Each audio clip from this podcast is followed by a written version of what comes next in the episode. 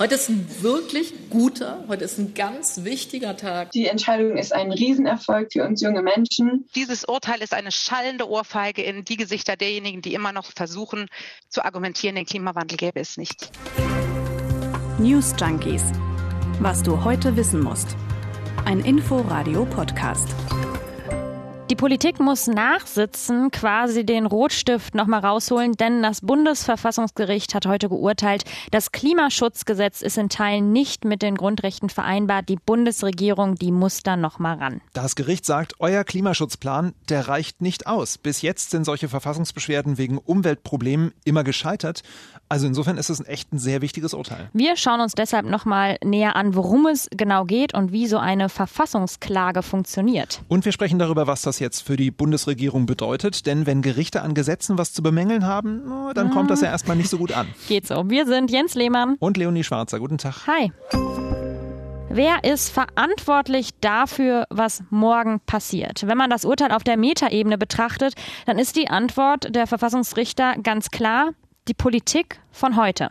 Denn wir müssen jetzt schon die Regeln für morgen festsetzen, damit die junge Generation nicht allein gelassen wird mit den Folgen des Klimawandels. Die Verfassungsbeschwerden mehrerer Klimaschützerinnen und Klimaschützer waren, teilweise muss man sagen, erfolgreich.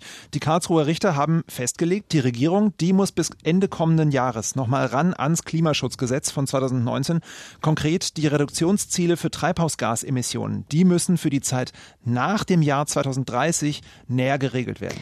Wir wollen mal einen Blick auf das Gesetz werfen, um das es hier gerade geht und auf das Bundesumweltministerin Svenja Schulze im Herbst 2019 recht stolz war. Heute ist ein wirklich guter, heute ist ein ganz wichtiger Tag für den deutschen Klimaschutz, für die deutsche Klimaschutzpolitik. Es gab ja damals viele Diskussionen um dieses Klimaschutzgesetz. Ende 2019 hatten dann aber Bundestag und Bundesrat dem Klimapaket der Bundesregierung letztendlich zugestimmt. Grundlage des Gesetzes ist natürlich das Pariser Klimaabkommen. Demnach soll die globale Erderwärmung auf deutlich unter zwei Grad, möglichst auf 1,5 Grad begrenzt werden. Wir hören nochmal Svenja Schulze. Kurz gesagt ist es so, dass Klimaschutz jetzt wirklich Gesetz wird. Es wird verbindlich. Das ist ein ganz wichtiger Fortschritt gegenüber der bisherigen Situation, die ja zum Reißen der Ziele für 2020 geführt hat. Und wir sind damit weltweit, weltweit das erste Land, das sich einen derartig verbindlichen Fahrplan in Richtung Treibhausgasneutralität gegeben hat. Ja, und bis 2050 soll diese Treibhausgasneutralität, von der Svenja Schulze da spricht, erreicht werden. Vor allem das Treibhausgas Kohlendioxid ist für den Klimawandel verantwortlich. Das entsteht zum Beispiel ähm, beim Autofahren oder auch beim Heizen. Und dieser Ausstoß, der muss eben drastisch verringert werden. Das Gesetz, das legt deshalb auch für verschiedene Sektoren, wie zum Beispiel Energie oder Verkehr, Obergrenzen für Treibhausgase fest. Und wenn die in einzelnen Jahren verfehlt werden, dann muss eben nachgebessert werden. Und außerdem schreibt dieses Gesetz vor, dass bis 2030 eben die Treibhausgasemissionen um mindestens 55 Prozent gegenüber dem Stand von 1990 verringert werden müssen. Ziemlich viele Zahlen, ich weiß, aber mhm. das Jahr 2030, das ist heute ja besonders wichtig. Denn das Verfassungsgericht sagt, diese CO2-Einsparungen und damit die Belastungen für die Menschen, die werden ab dann deutlich steigen. Und die gesetzlichen Regelungen für die Zeit nach 2030 reichen nicht aus. Die Klimaschützerinnen und Klimaschützer hatten noch mehr Klagen gegen das Klimaschutzgesetz eingereicht. In den Punkten haben sie aber nicht recht bekommen und deshalb muss man auch zusammenfassend sagen, das Klimaschutzgesetz ist teilweise verfassungswidrig, bevor wir jetzt hier in so ein Bashing verfallen. Genau, geklagt haben äh, mehrere junge Klimaschützerinnen und Klimaschützer, zum Beispiel Sophie Baxen. Die lebt mit ihren Eltern auf einem Biohof auf der nordfriesischen Insel Pellworm, die schon jetzt teilweise unter dem Meeresspiegel liegt. Sie befürchtet, dass die Deiche irgendwann gar nicht mehr ausreichen und sie freut sich dementsprechend über das Urteil. Die Entscheidung ist ein Riesenerfolg für uns junge Menschen. Es ist klar geworden, dass Teile des Klimaschutzgesetzes nicht mit unseren Grundrechten vereinbar sind und wirksamer Klimaschutz muss eben jetzt betrieben werden und umgesetzt werden und nicht erst in zehn Jahren, wenn es zu spät ist. Die Klägerinnen und Kläger wurden von großen Umweltschutzorganisationen wie zum Beispiel BUND oder Greenpeace oder der Deutschen Umwelthilfe unterstützt. Hintergrund ist, diese Organisationen, die können nicht selbst klagen, weil nur Menschen, die unmittelbar in eigenen Grundrechten betroffen sind, das eben dürfen.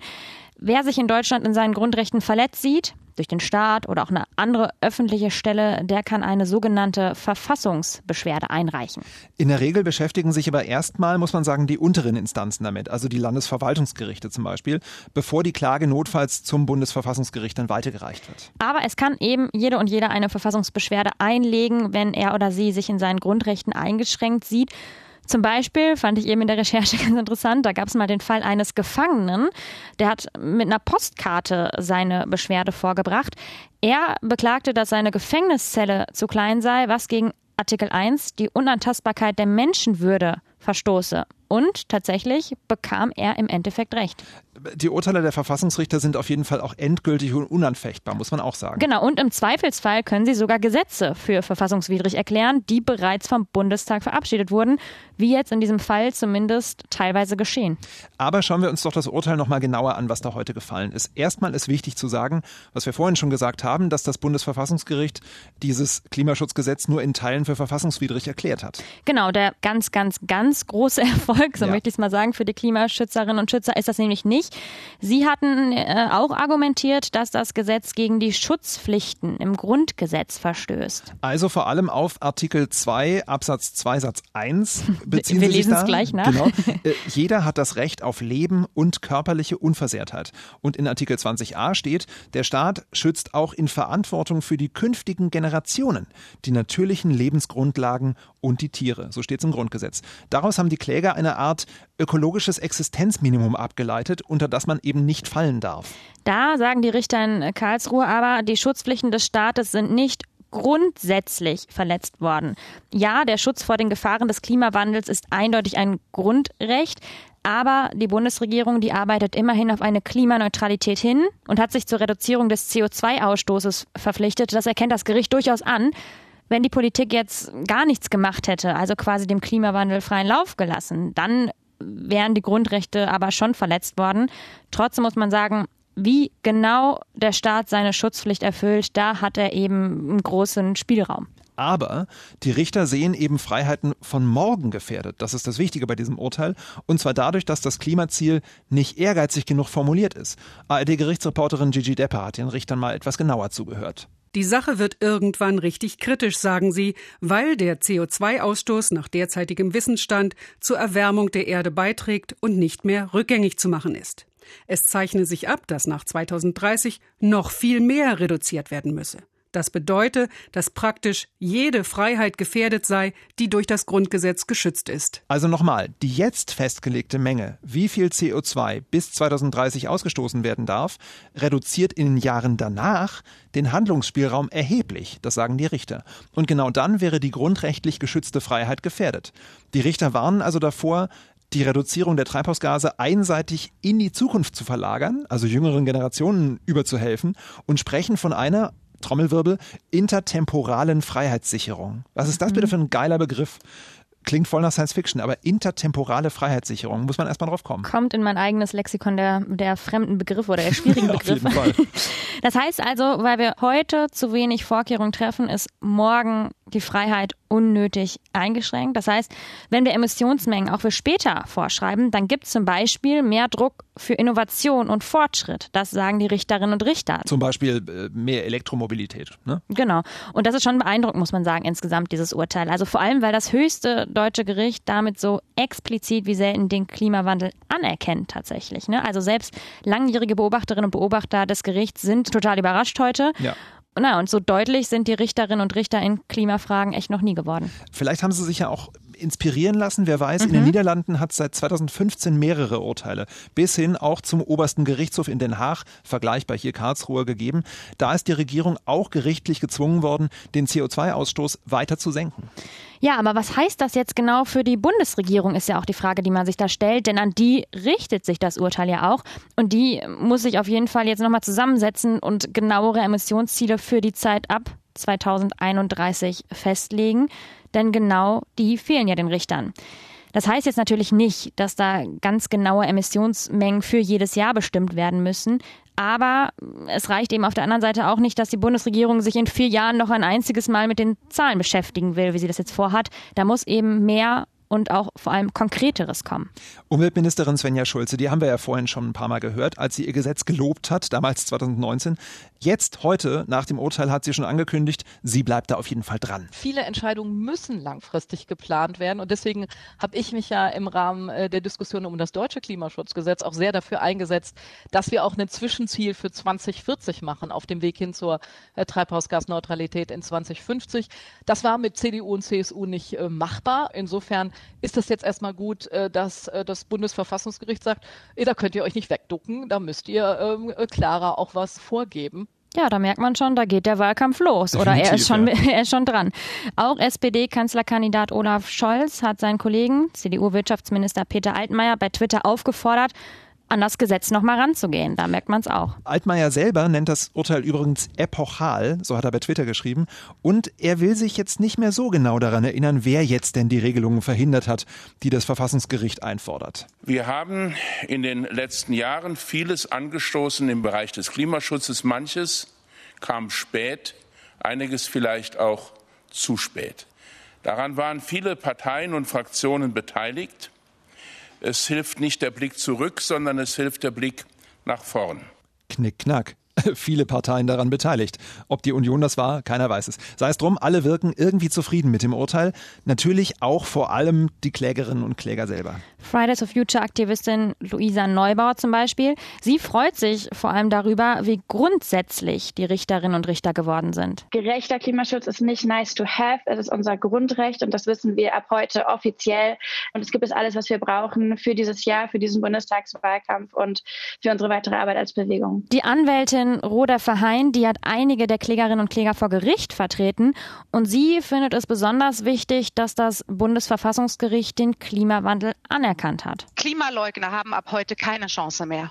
Das ist ganz wichtig. Dieses Urteil ist eine schallende Ohrfeige in die Gesichter derjenigen, die immer noch versuchen zu argumentieren, den Klimawandel gäbe es nicht. Da kann ich Roda Verheyen nur zustimmen. Das ist für mich auch eine der wichtigsten Botschaften dieses Urteils, muss ich ganz ehrlich sagen. Mhm. Da kommt was auf uns zu, das können wir uns überhaupt nicht vorstellen aber eben auch nicht wegdiskutieren. Und da müssen wir uns eben, das sagen die Richter auch, konkreter darauf vorbereiten. Und ich finde, dass damit, also mit diesem Urteil ja der Klimaschutz auch irgendwie von der aktuellen Politik so ein bisschen abgehoben wird. Also Stimmt, es ist eben ja. nicht nur eine Aufgabe für die Regierung in dieser Legislaturperiode, sondern da müssen wir weiterdenken. Und auch das, was Roder Verheyen gerade gesagt hat, es wird anerkannt, die Gefährdung durch den Klimawandel, die ist so konkret. Die Folgen, die werden künftige Generationen stark belasten und deshalb lassen sich auch bestimmte Verpflichtungen verfassungsrechtlich daraus ableiten. Das ist sehr, sehr interessant. Heißt, die Bundesregierung und die nächste und dann darauf die folgende, die müssen zur Abwechslung mal wieder visionäre Politik machen. Das mhm. finde ich auch ziemlich gut. Das stimmt. Ich habe mir jetzt noch eine Meldung rausgesucht, die passt auch sehr gut zum gerade diskutierten Klimaurteil. Da hat sich nämlich Bayerns Umweltminister Thorsten Glauber heute vor die Presse gestellt und den zweiten Gletscherbericht vorgestellt. Klingt erstmal ein bisschen abseitig, aber der traurige Witz an der ganzen Geschichte, diesen Bericht wird es wohl auch nicht mehr allzu oft geben. Wegen der Erderwärmung schmelzen die Gletscher in Deutschland, das sind fünf noch an der Zahl, die liegen alle in Bayern, die Gletscher schmelzen so schnell, dass in zehn Jahren keiner mehr von ihnen übrig sein oh wird. Bisher waren Forscher davon ausgegangen, dass diese fünf Gletscher noch Zeit bis 2050 haben, jetzt auch nicht bahnbrechend, aber das ist halt noch nicht mal mehr der Fall. Das geht viel schneller. In den Alpen steigt die Temperatur wegen der Erderwärmung doppelt so schnell wie im weltweiten Durchschnitt. Das ist so der Hammer. Und schwupps sind dann die Gletscher weg und es geht nicht nur ein wichtiger Lebensraum flöten in den Alpen, sondern eben auch, und da schneiden wir uns wieder ins eigene Fleisch, ein wichtiges Trinkwasserreservoir für uns Menschen. Ja, an dem Beispiel sieht man mal, wie schnell das geht. Von wegen zukünftige Generationen, das betrifft uns beide ja. in zehn Jahren. Ja. Ähm, wir hoffen mal, dass uns ein anderes Thema, das Thema Pandemie, nicht mehr so lange beschäftigt. Oh Gott, ja, bitte, bitte nicht. Und wir dürfen jetzt die letzten Schritte, zumindest nach Stand heute, letzten Schritte eben auch nicht verstolpern. Heißt also jetzt, wenn wir die ersten zwei, drei Tage eine gute Entwicklung sehen, gleich das Gefühl kriegen, okay, sondern es geht darum, die Zahlen weiter runterzubringen. Und zum Zweiten, gerade beim Öffnen, bei einem höheren Grad von Impfungen, die richtige Geschwindigkeit beim Öffnen zu finden. Bundesgesundheitsminister Jens Spahn war das. Er hat heute zusammen mit dem Chef des Robert Koch Instituts Lothar Wieler eine Pressekonferenz gegeben. Die 7-Tage-Inzidenz in Deutschland liegt gerade bei knapp 155 und ist damit so niedrig wie seit immerhin zwei Wochen nicht mehr. Immerhin, ja. Aber die Zahlen müssen weiter runter, das betonen die beiden. Stichwort, was er gerade gesagt hat, jetzt nicht äh, verstolpern. Mhm. Und es könnte im Sommer Impfung für über Zwölfjährige geben. Denn BioNTech hat mitgeteilt, dass das Unternehmen jetzt Studiendaten für 12- bis 15-Jährige für die Zulassung in den USA eingereicht hat. Das ist doch mal eine gute Corona-Meldung oder zwei gute eigentlich. Auf jeden Fall. Hoffen wir mal, dass wir dadurch, wenn auch nicht den Klimawandel, so zumindest dann die Pandemie bald in den Griff Das bekommen. Schreibt uns Feedback, Kritik und Lob zu dieser Folge, zu vielen weiteren Folgen, die ihr weiterhin abrufen könnt, an newsjunkies.inforadio.de. Wir, sehen freuen uns morgen wieder. Bis morgen. Bis dann. Ciao. News Junkies. Was du heute wissen musst. Ein Podcast von Inforadio. Wir lieben das Warum.